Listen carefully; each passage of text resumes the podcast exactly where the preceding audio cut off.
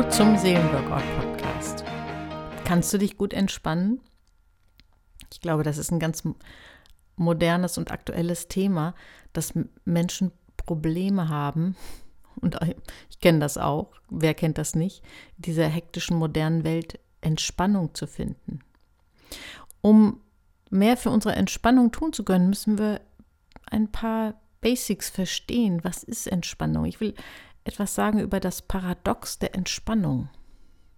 Es gibt ein, ja, so, ein, so eine Gesetzmäßigkeit, dass wir nur dann wachsen, uns weiterentwickeln und auch unser Potenzial entfalten können, wenn wir genug Entspannung haben. Ich habe mal ein Buch gelesen, das nennt sich das perfekte Mindset. Ähm, da sprach man von der Wachstumsgleichung. Die Wachstumsgleichung ist Stress plus Entspannung gleich Wachstum. Also positiver Stress.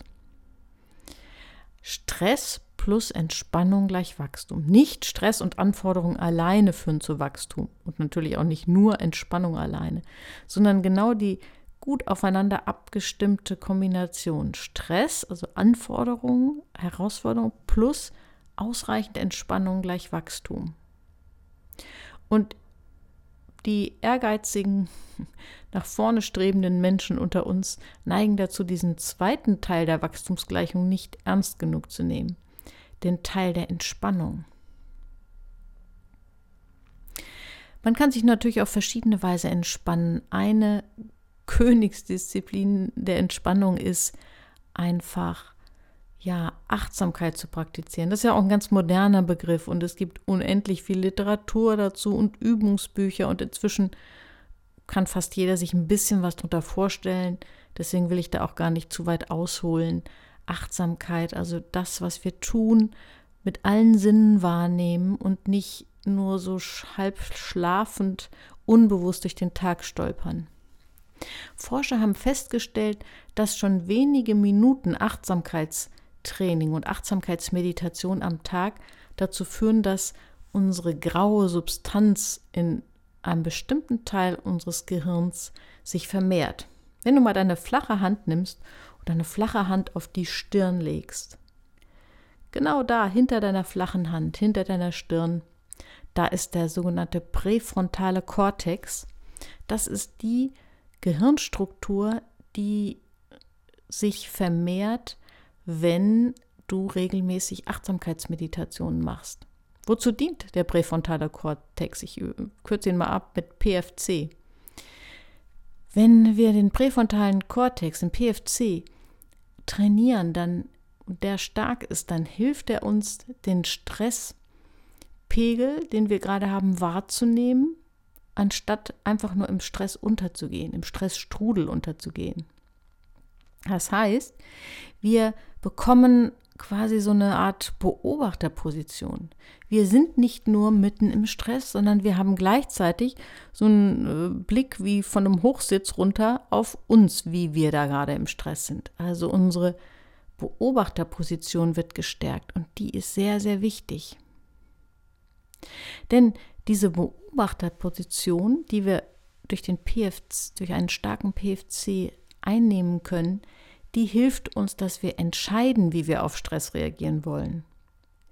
Wenn wir diese Beobachterposition nicht haben, dann sind wir einfach nur mitten im Stressstrudel. Was meine ich mit diesem Strudel?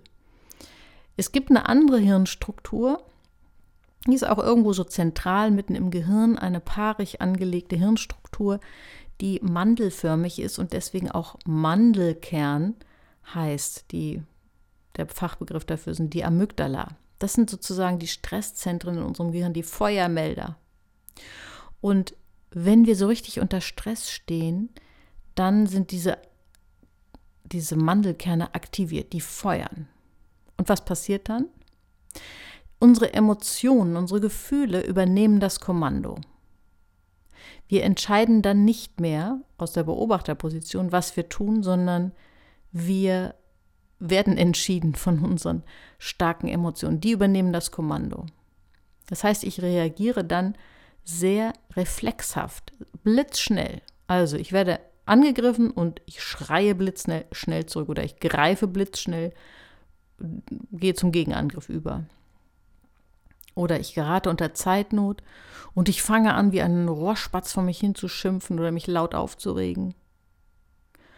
Oder jemand äh, rempelt mich an und ich brülle ihn an, ich rempel sofort zurück. Oder ich kriege von meinem Chef eine Aufgabe mit einer engen zeitlichen Frist gesetzt und ich gerate unter Panik und kann mich überhaupt nicht mehr konzentrieren. Also die Emotionen übernehmen das Kommando. Ich kann dann nicht mehr entscheiden, wie ich reagiere. Habe ich aber meinen präfrontalen Kortex aktiviert, habe ich diese Beobachterposition und sehe so ein Stück weit von außen, wie ich im Stress bin, dann habe ich eine habe ich den Vorteil, dass ich entscheiden kann, wie ich reagieren will. Ich kann dann zum Beispiel entscheiden, dass ich auf die Verletzung nicht mit einem Gegenangriff reagiere, sondern sie einfach anspreche und äh, mir das verbitte. Ich kann mich entscheiden, dass ich ähm, jemand, der mich angerempelt hat, nicht anbrülle, äh, sondern meine Energie irgendwie anders verwende. Oder nur ein scharfes, kurzes Wort sage oder gar nichts oder wie auch immer. Ich kann das entscheiden. Wenn wir im, wenn unsere Stresszentren das Ruder übernommen haben, dann können wir nicht mehr entscheiden. Dann reagieren wir wie unter Reflex. Und das hat manchmal negative Folgen. Und das führt zu mehr Stress. Deswegen, wenn wir achtsam sind, dann stärken wir unseren PFC und der wiederum, ein starker PFC hilft uns, dass wir immer wieder in diese Beobachterposition gehen können und entscheiden können, wie wir uns verhalten. In der Psychologie nennt man dieses, dass die Stresszentren das Kommando übernehmen, Amygdala-Entführung. Also wir werden sozusagen von unseren Stresszentren wie entführt, die, die sagen, wo es lang geht. Willst du das? Ich glaube, wir wollen das nicht. Wir wollen doch, ich will nicht sagen, dieses hässliche Wort Kontrolle behalten, äh, aber wir wollen doch Freiheit behalten. Wir wollen doch entscheiden können, wie wir auf stressige Situationen reagieren. Was kannst du denn jetzt ganz konkret zur Entspannung machen und um deinen ja, um dein PFC zu stärken, um deine Beobachterposition zu stärken und die Freiheit zu behalten, zu entscheiden, wie du dich verhalten möchtest. Eine ganz gute Möglichkeit, den PFC zu stärken, ist, ich nenne das mal das Beruhigungszwiegespräch. Wenn du anfängst, in stressigen Situationen nicht nur vor dich hinzuschimpfen, sondern mit dir in ein Zwiegespräch zu gehen, mit dir selbst zu sprechen. Lass deinen PFC sprechen und dich beruhigen. Also, das könnte zum Beispiel sich so anhören wie, es muss ja nicht ausgesprochen sein, aber gedanklich. Aber manchmal hilft es sogar, das auch auszusprechen, nach dem Motto, okay, ich weiß, äh, äh, du bist jetzt gerade sehr aufgewühlt. Mensch, das hat damit zu tun, dass du schlecht geschlafen hast und dann der Kollege diese fiese Bemerkung gemacht hat. Aber ähm, jetzt bleib mal ganz ruhig und überleg, wie willst du damit umgehen? Und mach erstmal eine Pause und denk dran, du bist ein wertvoller Mensch. Und du musst jetzt nicht gleich zurückschlagen, du kannst auch erstmal ganz in Ruhe überlegen, wie du jetzt damit umgehst und dich beruhigen und äh, ja, deine Nerven ein bisschen Balsam geben. Oder von der Prüfungssituation, ja, du spürst, wie dir jetzt gerade ein bisschen übel wird, aber denk dran, äh, du bist ja wirklich kompetent und du kannst das und du bist auch in der Lage, jetzt ein paar Mal tief durchzuatmen und dich zu beruhigen. Also, das sind jetzt nur so ein bisschen beispielhaft, aber merkst du, was ich damit meine? mit sich selber in ein beruhigendes Zwiegespräch zu gehen. Was wir ja manchmal machen, ist das Gegenteil. Entweder wir schimpfen einfach nur wie ein Rohrspatz drauf los über andere, oder was noch schlimmer ist, wir machen uns selbst fertig. Wir machen uns auch noch runter in einer stressigen Situation mit solchen Vorwürfen wie, siehst du mal, da haben wir es mal wieder, du kriegst ja sowieso nichts auf die Reihe und Guck doch nur, wie andere mit dir umgehen, du bist doch sowieso nichts wert. Achte auf deine inneren Zwiegespräche und versuche mal aufbauend, beruhigend, so als würdest du mit jemand anders, mit dir selbst zu reden. Eine zweite Möglichkeit ist, gewöhne dir regelmäßige Achtsamkeitsmeditation an. Das ist das Einfachste, was es gibt und es ist sehr, sehr wirksam. Achtsamkeitsmeditation, dazu brauchst du keine komplizierte Meditationsanleitung. Dazu brauchst du eigentlich gar nichts, außer einer bequemen Sitzmöglichkeit. Du setzt dich einfach auf ein Kissen oder auf zwei, drei Kissen auf den Boden und du nimm, ich würde auch nicht mit mehr anfangen als maximal fünf Minuten. Das klingt fast ein bisschen lächerlich, aber auch das wird schon was bringen. Nimm dir fünf Minuten und achte einfach fünf Minuten lang, wenn du, während du da auf deinem Kissen sitzt, auf deinem Atem. Nichts anderes. Und rechne damit, dass deine Gedanken abschweifen das ist völlig normal, wenn man nicht gerade seit 20 Jahren äh, äh, sich nur auf Meditation konzentriert und nichts anderes macht, äh, ist es das Normalste der Welt, dass deine Gedanken abschweifen. Sieh es als eine kleine Übung an, deine Gedanken einfach immer wieder zurückzuholen und zu versuchen, dich einfach nur auf die Atmung zu konzentrieren. Nichts weiter. Ich versuche das auch gerade. Ich bin auch eher so ein sehr aktiver, unruhiger Mensch der immer ganz viel vorhat.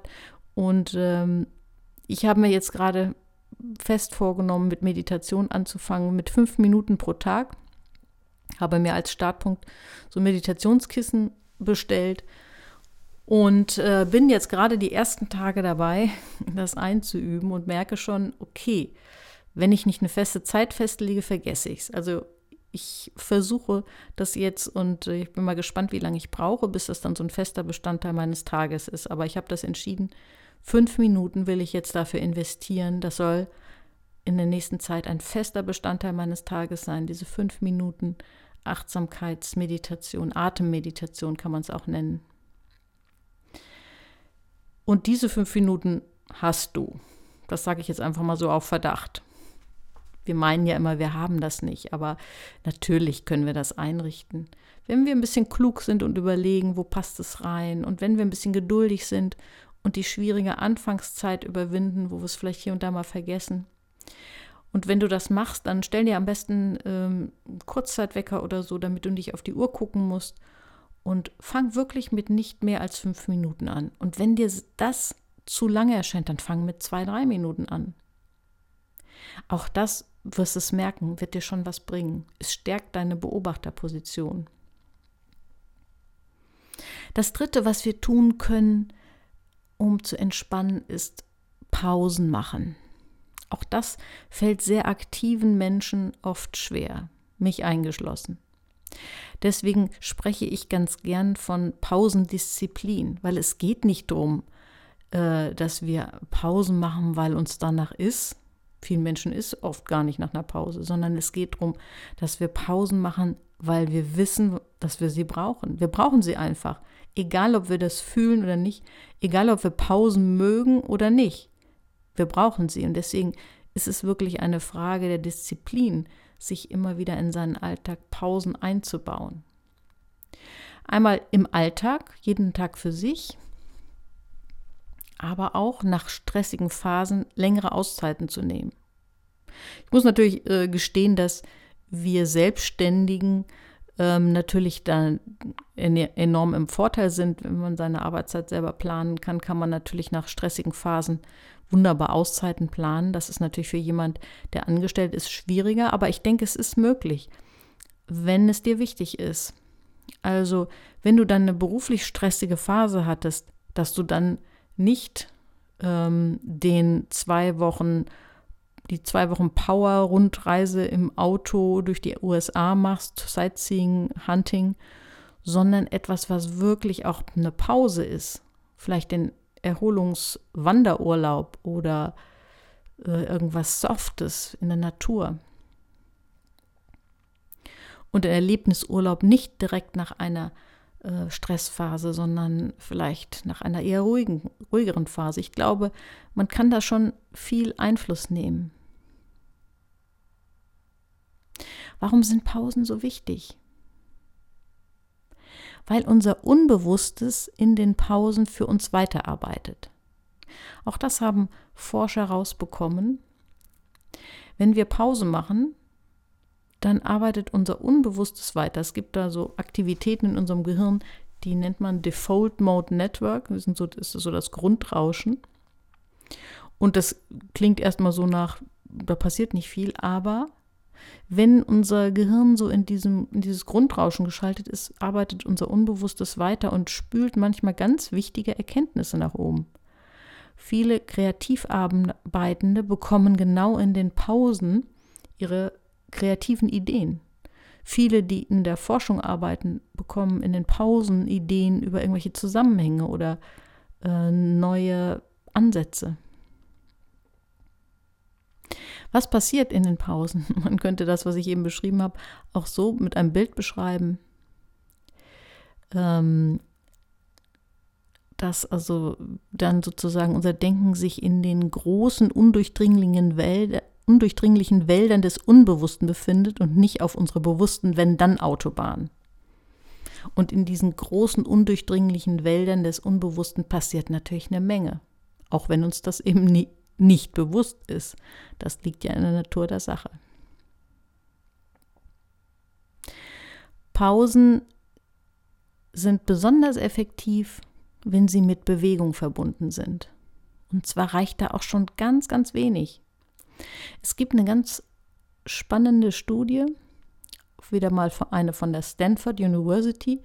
Diese Studie ist genannt Give Your Idea Some Legs. Und in dieser Studie hat man äh, Menschen in einem Büro bestimmte äh, Aufgaben aufgegeben. Es ging um Aufgaben, wo Kreativität gefragt war. Und man hat eine Gruppe, also dann alle, alle drei Gruppen haben eine Pause bekommen. Die eine Gruppe blieb auf ihren Plätzen sitzen im Büro. Die andere Gruppe ist in die Natur gegangen und zwar nur sechs Minuten, eine Mini-Pause. Und die dritte Gruppe ist innerhalb des Bürogebäudes, das, hat sie sich bewegt. Du ahnst wahrscheinlich schon, wie das Ergebnis war. Diejenigen, die sich sechs Minuten lang im Freien bewegt hatten, draußen, hatten hinterher 60 Prozent mehr Leistung in der in kreative Einfälle, kreative Ideen.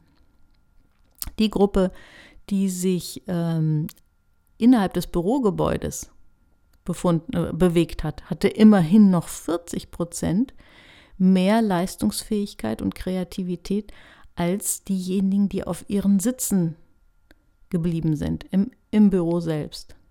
Das ist schon erstaunlich, was eine Sechs-Minuten-Pause ausmachen kann. Und es zeigt auch, wie lähmend das Sitzen für unser Gehirn ist. Sitzen und Grübeln ist so ungefähr das Unfruchtbarste, was man machen kann. Also mache Pausen. Und diese Studie zeigt natürlich auch, es gibt keine Ausreden, denn selbst wenn du sagst, ja, ich komme aus meinem Büro nicht raus, dann ist es ein Unterschied, ob du in der Pause einfach nur dein Brot auf dem Stuhl an deinem Computer sitzt oder ob du ähm, eine Runde durch die, durchs Büro oder die Gänge entlang gehst. Alle Pausen vom Sitzen, alles, was mit körperlicher Bewegung zu tun hat, hilft dir weiter. Ähm, wieso ist das denn so? Man geht davon aus, dass das so ist, weil durch die Konzentration auf Bewegung das tun wir ja, auch wenn wir nicht uns ganz dolle konzentrieren, weil wir gehen können. Trotzdem ähm, werden bestimmte Teile unserer Aufmerksamkeit natürlich durch die Bewegung in Anspruch genommen. Das heißt, ähm, andere Teile werden passiver und dann passiert das, wie, was ich vorhin schon sagte, dass die Teile des Gehirns, die dann eher so im Grundrauschen sind, dass dann da aus dem Unbewussten ja, Kreativität, neue Ideen hochkommen kann. Das sind so Prozesse, die wir gar nicht so wahrnehmen, aber die passieren. Man könnte also sagen, Bewegung oder auch Gehen ist das perfekte Tor zum Unterbewusstsein, zu unseren kreativen Quellen. Ich hoffe, ich habe dir jetzt ein bisschen Lust gemacht auf Ausprobieren. Ausprobieren, ich wiederhole nochmal diese drei Dinge. Einmal das Beruhigungszwiegespräch in stressigen Situationen. Dann als zweites die einfache Achtsamkeitsmeditation. Starte mit höchstens fünf Minuten pro Tag. Aber versuche es täglich zu machen. Und das dritte, achte auf deine Pausen. Schon kleine Pausen können viel bewirken. Du kannst deine Pausen, ideal für Pausen ist wie gesagt Bewegung in der Natur, schöne Musik hören, mit Bewegung.